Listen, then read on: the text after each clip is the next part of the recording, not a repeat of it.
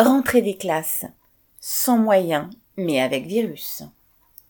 Le 26 avril, la rentrée des vacances de printemps a eu lieu pour les élèves de maternelle et de primaire dans tous les départements.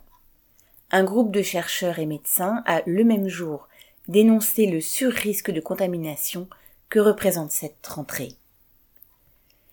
La rentrée n'a en fait eu lieu que pour les enfants qui ne sont pas atteints par le Covid car selon une directrice d'école de Saint-Denis, des parents d'élèves malades ont déjà prévenu de l'absence de leurs enfants. Si leurs enseignants n'étaient pas atteints non plus, les élèves ont retrouvé leurs camarades de classe.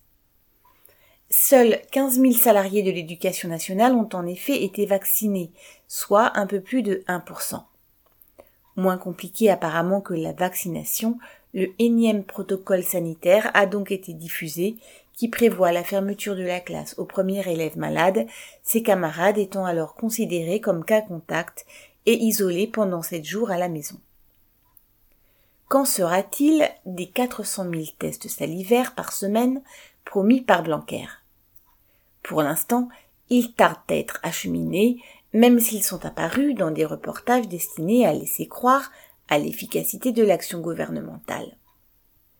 De toute façon, leur administration nécessite une autorisation parentale, parfois complexe à obtenir, ainsi que du personnel formé, indépendamment des enseignants. Or, où sont les 1700 médiateurs promis par le ministre? Où sont les infirmières et les médecins scolaires en nombre suffisant pour faire face à ce nécessaire retour en classe des enfants, ainsi qu'à leurs difficultés psychologiques en cette période de crise? Où sont les enseignants remplaçants d'autrefois, dédiés à prendre au pied levé la classe d'un instituteur malade? Ils ont tous été affectés à des postes fixes par mesure d'économie. On en est même encore, selon le collectif de médecins, à devoir aérer des salles de classe sans fenêtres ouvrantes, alors que les dix minutes d'aération préconisées chaque heure se révèlent insuffisantes.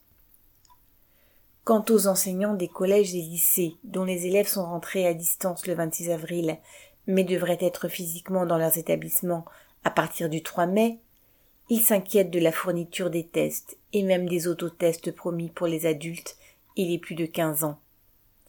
Ils ont aussi matière à être vigilants, de même que les parents, pour obtenir la demi-jauge entre guillemets évoquée par Blanquer, c'est-à-dire les cours en demi-groupe pour les élèves de quatrième et les troisièmes véritable casse-tête pour ceux qui doivent les mettre en œuvre. Là aussi, le manque de personnel, d'enseignants, d'adultes encadrants formés transforme la reprise des cours en colanta. La rentrée risque fort à nouveau de forcer les élèves, les parents et le personnel des établissements à s'organiser avec les moyens du bord sans pour autant être sûrs d'échapper au virus.